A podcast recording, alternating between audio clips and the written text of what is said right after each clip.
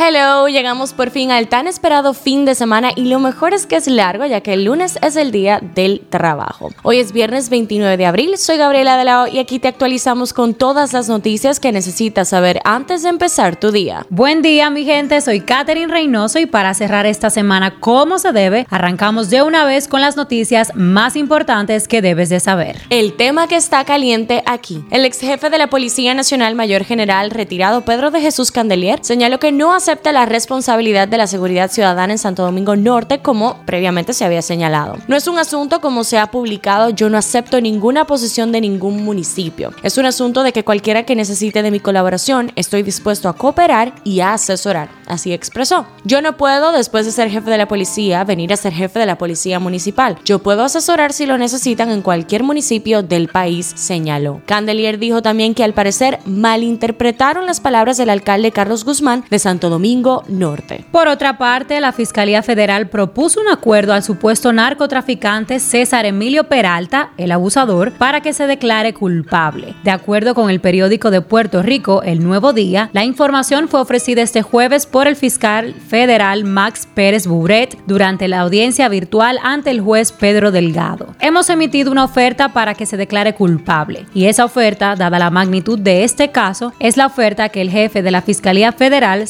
Stephen Muldrow ha autorizado en este caso, sostuvo Pérez Bouret, según destaca el diario. El tema que está caliente allá. Rusia suspendió el suministro de gas a Polonia y Bulgaria por negarse a pagar las facturas en rublos. Evitó golpear a los más grandes consumidores como Alemania e Italia, y aunque la amenaza sigue latente y podría golpear muy duro a la economía europea, incluso llevarla a otra recesión. Otra de las tantas cosas que se encuentra Rusia gestando es el despliegue de delfines militares en su base naval en el Mar Negro, posiblemente para proteger su flota de un tanque submarino, según un nuevo análisis de imágenes satelitales. Rusia tiene un historial de entrenamiento de delfines con fines militares, utilizando al mamífero acuático para recuperar objetos o disuadir a los buzos enemigos. Por otra parte, para quienes se encuentran siguiendo el caso de Devani Escobar, les comentamos que su caso ha sido reclasificado de desaparición a feminicidio, según aseguró el subsecretario de Seguridad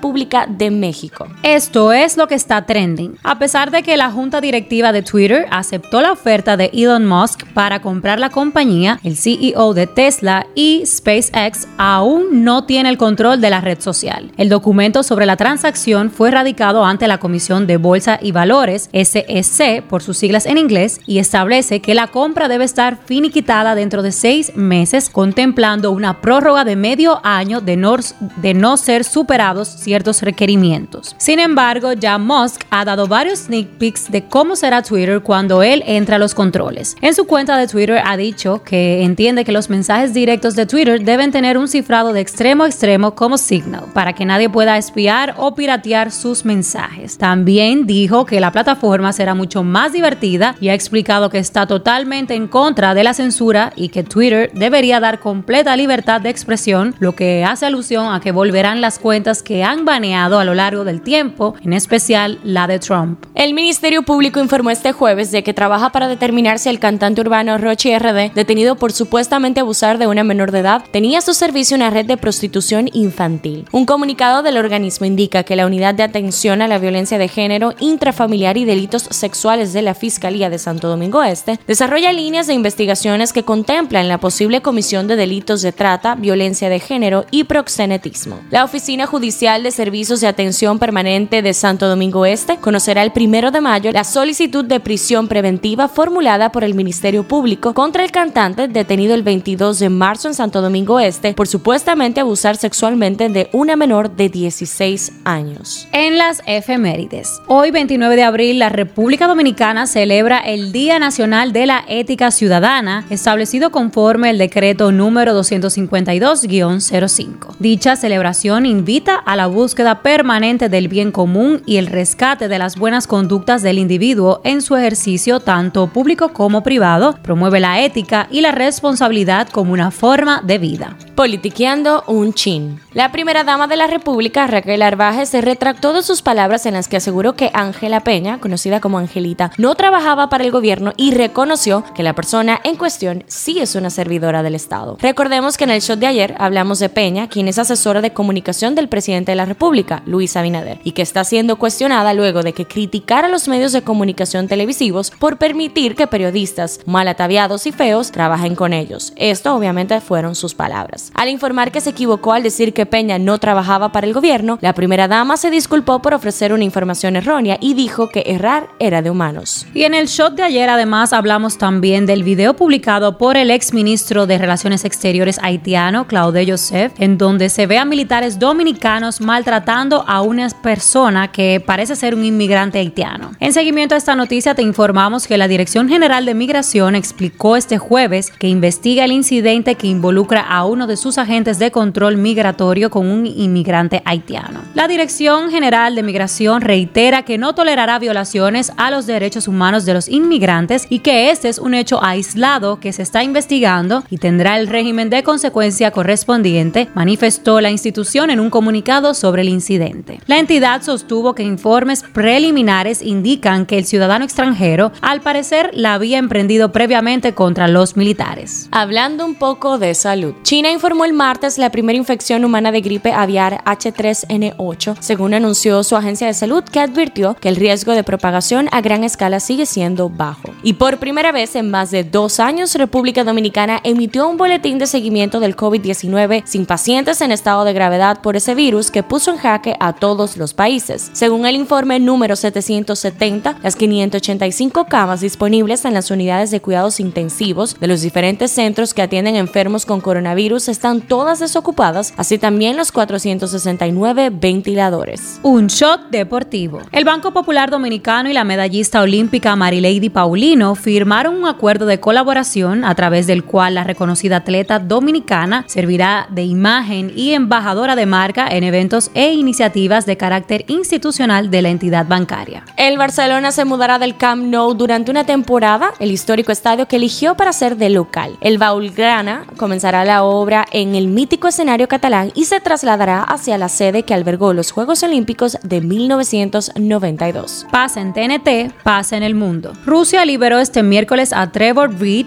ciudadano estadounidense y ex infante de Marina que se encontraba bajo arresto en ese país desde el 2019 a cambio de un ruso detenido en Estados Unidos. A lo sentenciaron a nueve años de prisión por poner en peligro la vida y la salud de los policías rusos en un altercado. Él y su familia negaron los cargos en su contra. ¿Qué dice la gente en Twitter? En Twitter se habla de Galería 360 ya que el Pleno de la Junta Central Electoral inauguró este miércoles un nuevo centro de expedición de actas del Estado Civil y cédulas ubicado en el primer nivel de la plaza comercial Galería 360. Esta sucursal por parte del plan de la institución de buscar descentralizar los servicios que ofrece, llevándolos a cada zona de la República Dominicana. Y está trending Charles de Gaulle ya que transportistas de la avenida que lleva este nombre se concentraron ayer a la altura de la calle Alejandro Guillén en oposición al nuevo corredor, bloqueando el paso vehicular en dirección este-oeste. Nayib Bukele también está trending topic por tuitear lo siguiente. Hasta hace poco los pandilleros mostraban orgullosos sus tatuajes, les daba estatus, identidad, rango y les servían para atemorizar a sus víctimas. Ahora se queman el cuerpo para tratar de ocultarlos. De igual manera, irán a envejecer a la cárcel, sus delitos no prescriben. En la farándula. Tras cuatro años de noviazgo, Madonna terminó su relación con el bailarín Alamalik Williams, quien es 35 años menor que ella, según confirman medios especializados internacionales. Sin embargo, la diferencia de edad no fue el motivo de la separación. Una fuente explicó al portal The Sun que la cantante tiene una agenda muy apretada, lo que pudo haber sido el detonante de la relación. La edición número 87 de la reunión anual de selección de jugadores de la Liga Nacional de Fútbol Americano se celebra desde ayer jueves hasta el próximo sábado 30 en Las Vegas, lo que es conocido como el draft. Como es costumbre cada año previo a la celebración, en la cuenta oficial de la NFL se dieron a conocer los detalles del evento, como la escenografía que se utilizará y la canción oficial de la edición. Para sorpresa de muchos, el tema musical escogido es de la dominicana Tokisha. Se trata de la canción Estilazo de la controversial exponente urbana junto al productor de música electrónica estadounidense Marshmallow. El tema, de ritmo muy pegajoso, tiene previsto salir en las plataformas digitales este viernes 29 de abril y ha generado expectativas entre los fanáticos de la dominicana. Esta es la primera vez que la Liga Nacional de Fútbol Americano escoge una canción de un cantante criollo como tema oficial del draft. No obstante, otras ligas deportivas ya han apostado por temas dominicanos para musicalizar sus promociones. Cifra del día, 27. Al menos 27 ciudades chinas están sometidas a confinamientos totales o parciales por el COVID-19, lo que podría estar afectando a hasta 165 millones de residentes en todo el país. Este shot llega a ustedes gracias a Harina Mazorca.